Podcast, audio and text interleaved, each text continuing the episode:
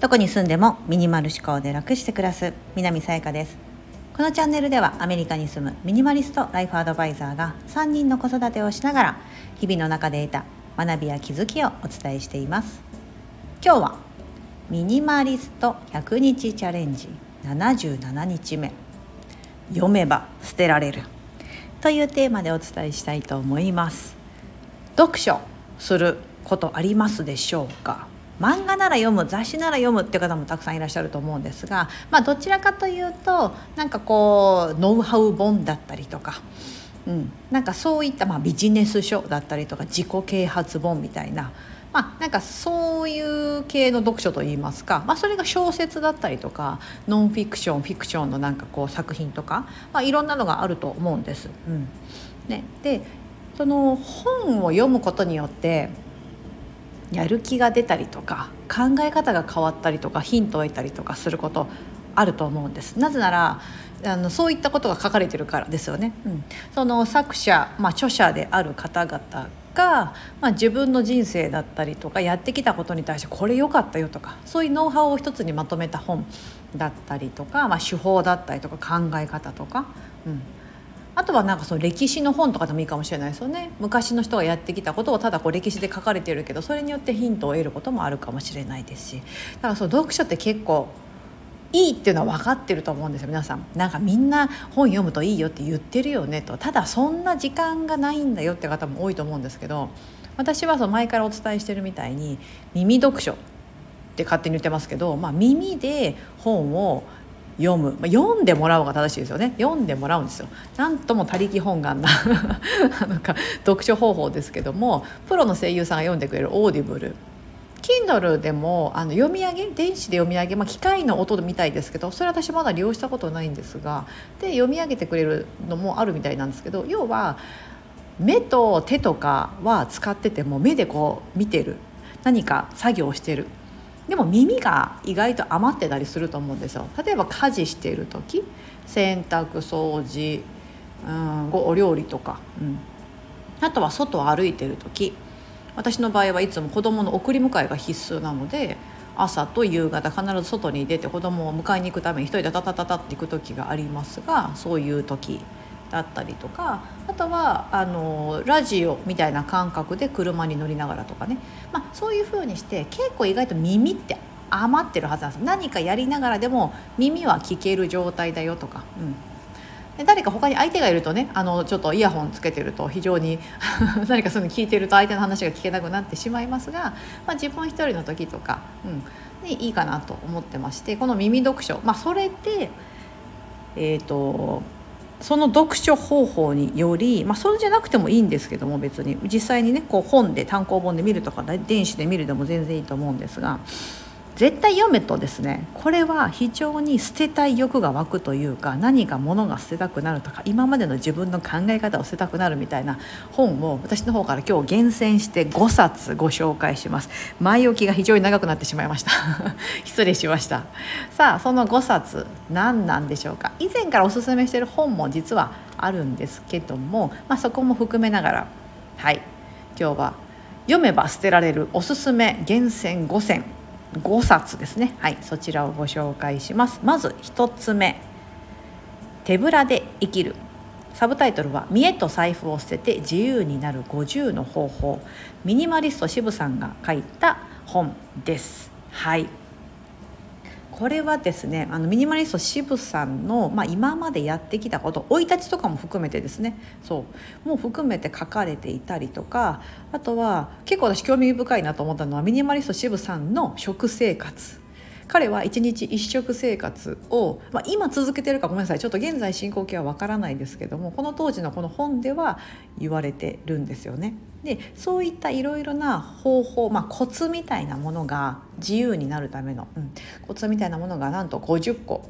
もご紹介紹介されてると。うん、結構気軽にハッとさせられる気軽に取り入れられそうっていうものからはなかなかこれは難しい。例えばさっき言った1日1食だったりとか。あすいません。洗濯機が。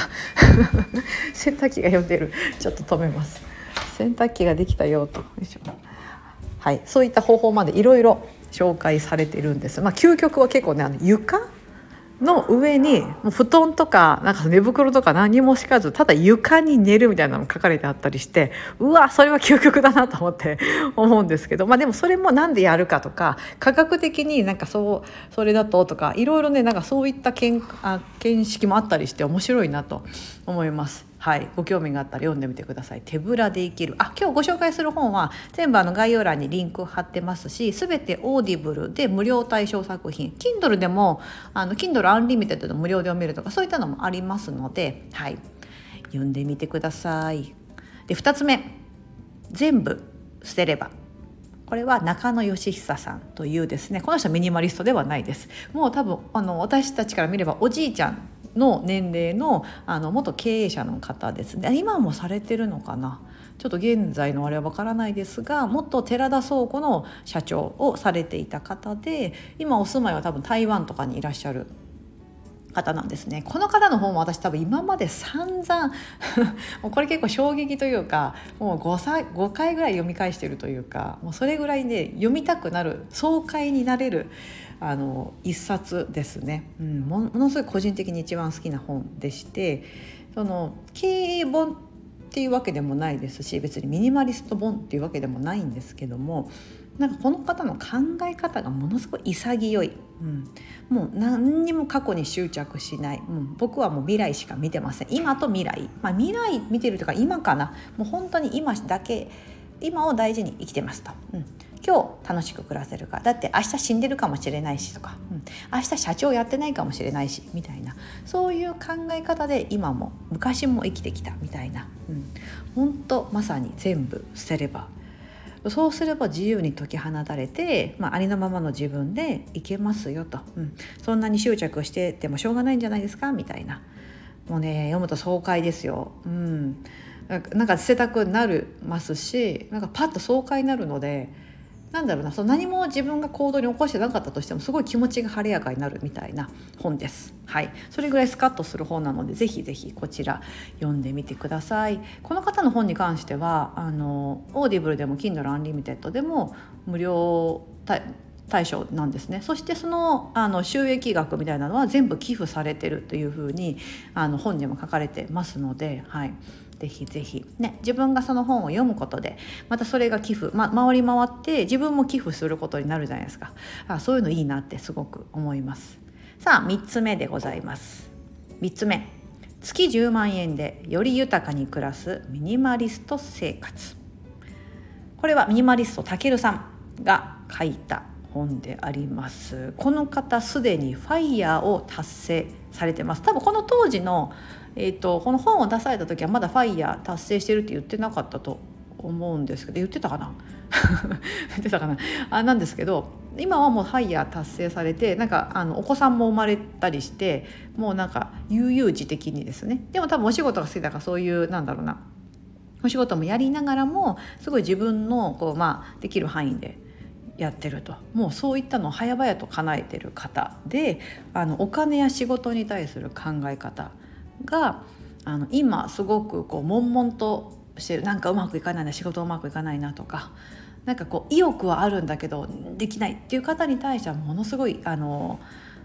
参考になるんじゃないかなとヒントを得れるんじゃないかなと、うん、なんか自分の人生変えたいとか今もうこんな感じ底辺なんだけどここから這い上がりたいっていう方はものすごく勇気をもらえると思います。なぜならこのミニマリストたけるさん自身が自身で言ってましたけどもう底辺でしたと。もう、うん、収入も低いし体調も悪いし、まあ、手取り収入もめっちゃ低いしなんかそのでも長時間労働だったりとかもう何やってんだろう俺みたいな。どうしたらいいんだろうってところからご自身の考え方でミニマリズムを取り入れたことによってどんどんどんどん人生が向上するみたいな感じの本です。成り上がったみたいな感じですかね、うん、ぜひぜひ読んでみてください。4つ目。1週間で8割捨てる技術。これは筆子さんというですねブロガーの方が書かれている本です。唯一女性ですねこの方が。はい。かつあの主婦の方ですし多分私よりお年が上の方で、えーと、とカナダとかにお住まいなのか海外に住まれてる方なんですよね。でこの本はですねなんかその女性目線から書かれて、まあ、主婦目線って言ったらいいんですか、うん、普段家の中のこう家事とかを結構されてるであろうってことが分かるのでものすごい共感できたりとかあそっかそっかそういう考え方であればいいよねみたいな。うん、で結構そのやっぱり男女の違いによって考え方だったりとかねそのやっぱりとは言ってもこれってねご飯作る時必要だしみたいな感じになりがちなところをまそこにこうぐさっとこうですね本当に必要ですか？みたいな。あとはあのご自身のお年のこともあると思うんですけどすごく残りの人生にとって必要ですか？みたいな。そういうのを結構問われたりとか常にそういうのを考えてやってますよ私はっていうことを言われる言われるのでああそっかと。今までのことじゃなくて残りの人生を考えた時に今のこのものは必要なのかこういう暮らしをしたいのかというような風にしてすごく未来をですねよりあの豊かに生きる方法みたいな形で、まあ、家の中のもの特にこあのこの古谷さんのものは、まあ、1週間で8割捨てるというね基本家の中のものをってことで書かれているのでぜひぜひね物をこう捨てたいな家の中を整えたいって方に関してはいいと思います。さあ最後5つ目です。怠け者時間術。これはひろゆきさんが書かれた本で多分以前も配信したのかな時間術のところで配信しました。これはミニマリストの本でもないですしなんかその物捨てろみたいな感じじゃないんですけどこのひろゆきさん自身がものすごくあのミニマリスト思考の方なんです別に僕ミニマリストですって言ってないですけどなぜなら彼多分もう億万長者なんですよね。会社何個もなんか経営してたりとか、まあ、フランスに住まれててね、その日本に何回か帰ってきたりもしますけど帰ってきたりしてるみたいですけど